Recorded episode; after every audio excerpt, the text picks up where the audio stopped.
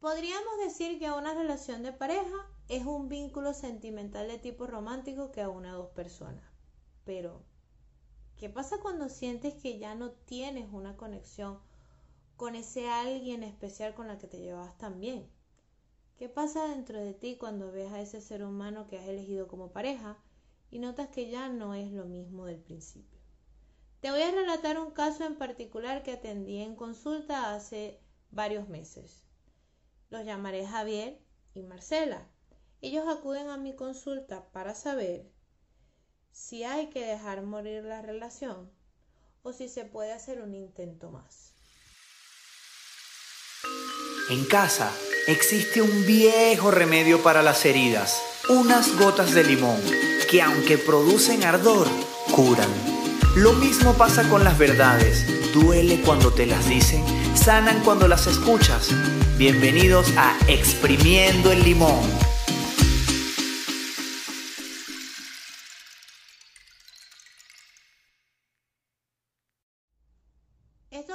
tenían cuatro años de relación. Lo que los unió al principio fue su pasión por la música. Pasaban largas horas charlando sobre sus gustos, disfrutaban las idas al parque, las cenas románticas, las salidas con amigos.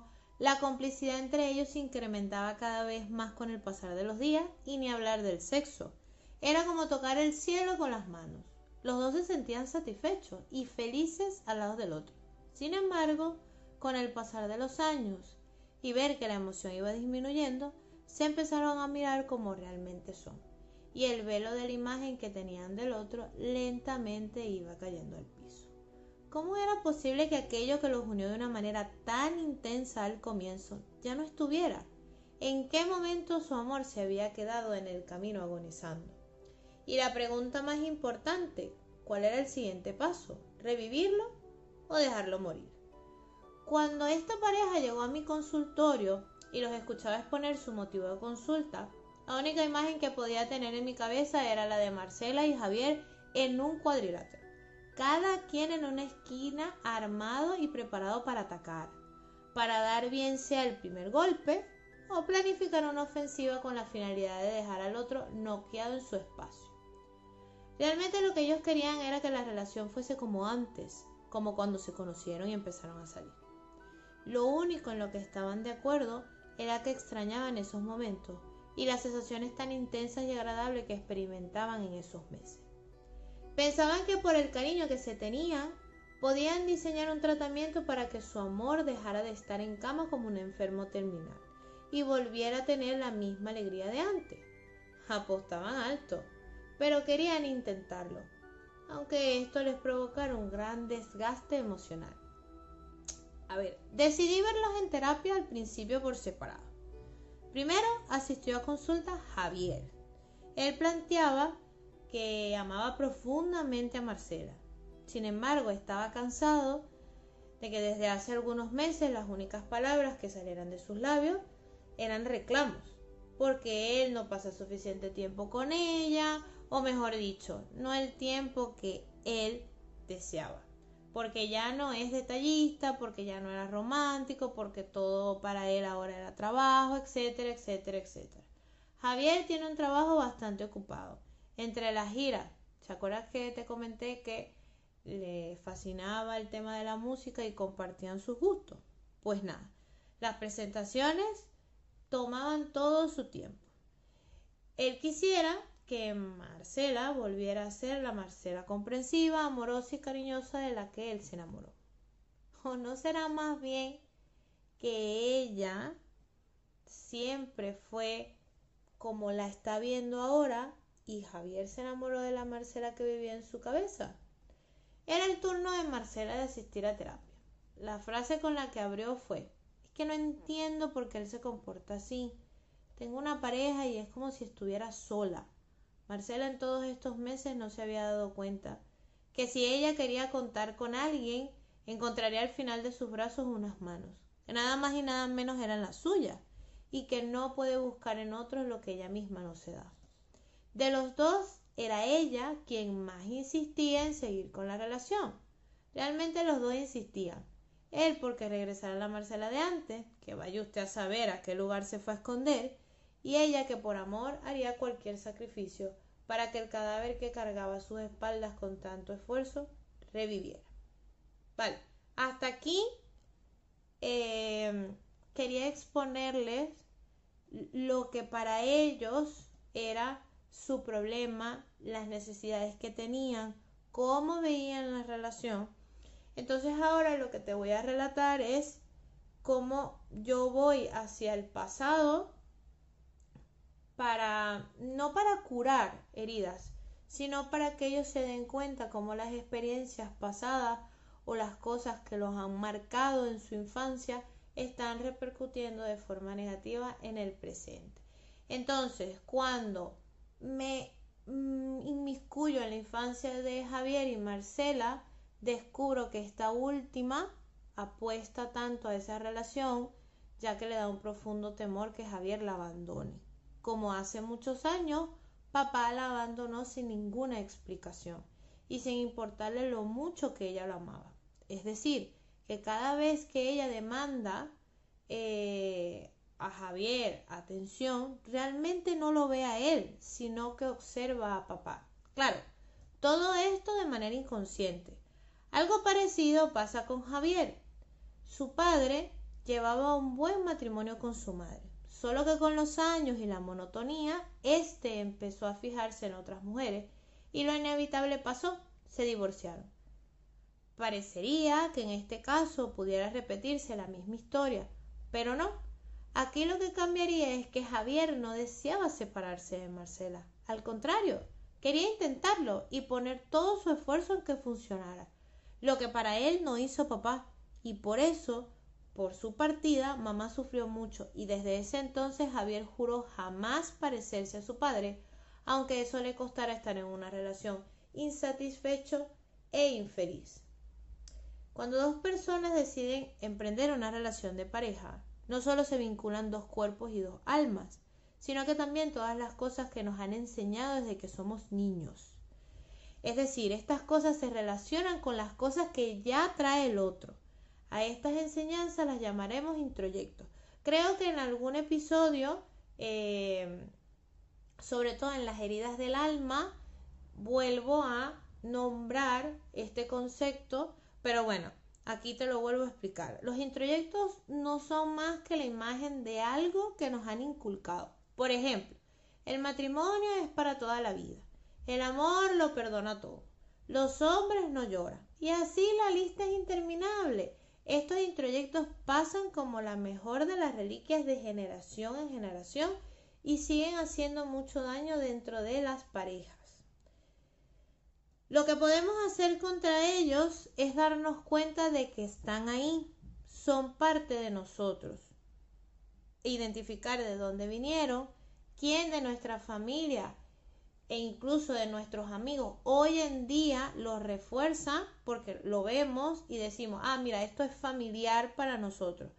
Y luego de esto, el siguiente paso es desmentirlo. Casi siempre son creencias absurdas y empezar a crear nosotros nuestros propios paradigmas. Si son buenos o malos, ¿qué más da? Por lo menos serán de nuestra autoría basada en nuestra vivencia y no porque otros u otros nos los implantó como si fuese un chip. Vale, ¿qué pasa en ese momento? ¿Ok?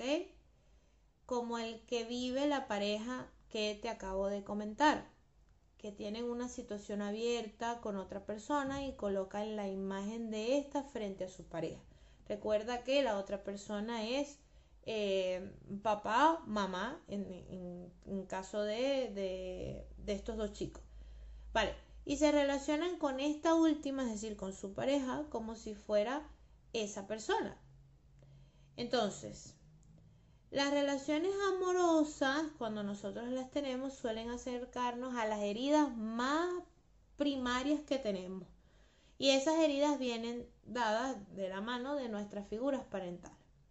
Lo que hacemos de manera inconsciente es pasarle factura a alguien que no tiene nada que ver con nuestra infancia liberando así la ansiedad que nos produce la situación abierta con nuestros padres que pulsa por ser cerrada y solo y solemos poner la responsabilidad en manos del otro para cerrar esta situación. Y si el otro no cede a mis deseos, pues no me quiere. Esa es la sentencia. La verdad es que es mm, bastante fácil de explicar, pero en la práctica es complicado de digerir. Pero bueno, no podemos negar que nosotros somos seres sociales y el estar en pareja es uno de los mejores estados que disfruta el ser humano a lo largo de su vida. Siempre he pensado, y el tiempo y las experiencias me han dado la razón, que para estar en pareja hay que aprender a vivir con nuestra soledad, disfrutar de nuestros altos y bajos, blancos y negros, trabajar en nuestra función agresiva, que no es gritarle al otro, sino la capacidad que tengo para poner límites, eh, reconocer que, que tengo derechos, saber metabolizar e integrar todas las experiencias que me pasan, no atarugarnos con ella, ni mucho menos tragármelas sin triturarlas, reconocer hasta dónde llegan mis límites para no ser víctima de un depredador y no violentar los límites del otro. Si para estar con alguien yo tengo que renunciar a ser yo misma, la cosa no va a funcionar. Esta es una premisa esencial para las parejas. Muchos hombres no tuvieron un buen modelo para salir de las garras de su madre y repiten la situación con sus parejas. El sentido de la terapia en estos casos es ayudarlos a enfrentarse a tomar conciencia de que pueden ser ellos mismos y estar con una mujer de forma sana. La mujer siempre agradecerá cuando el hombre se abre a ella en lugar de salir corriendo, del mismo modo que un hombre agradecerá a una mujer cuando realmente se abre en lugar de estar diciéndole cómo tiene que actuar. Entonces, Dicho esto, se preguntarán qué pasó con Javier y Marcela.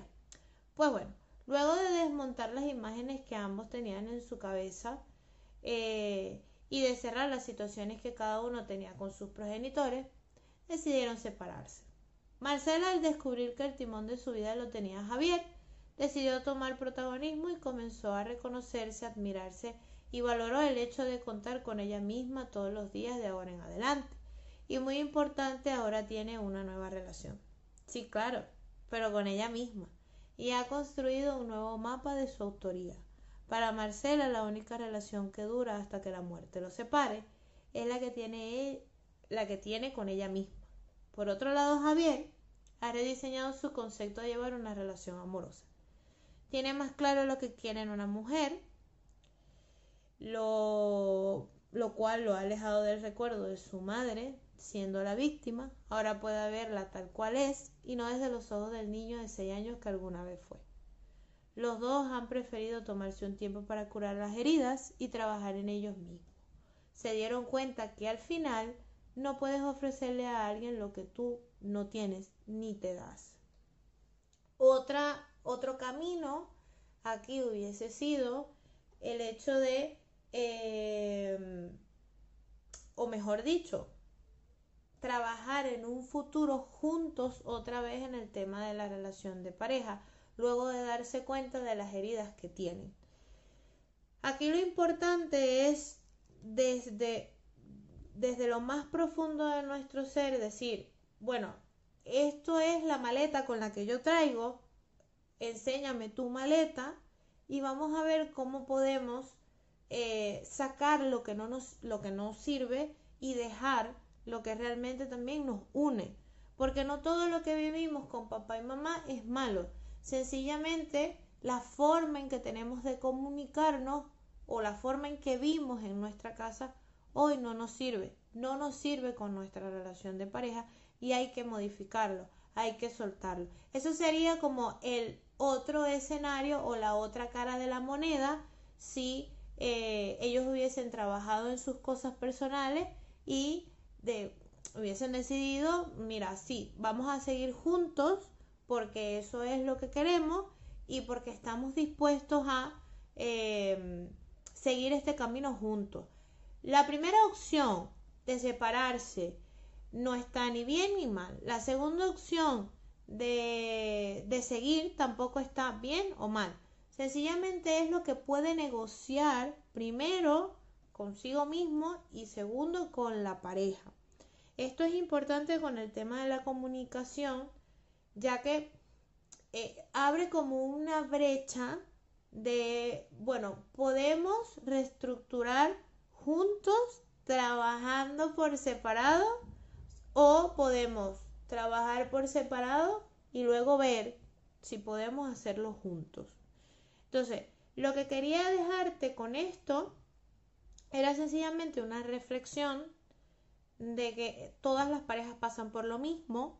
No hay un límite en donde tú digas, bueno, después del tercer año las parejas van en decadencia. No, sencillamente todos pueden pasar por lo mismo porque son dos crianzas totalmente distintas, son dos formas de ver la vida totalmente diferentes. Aquí lo importante es que se sepan comunicar también desde su oscuridad.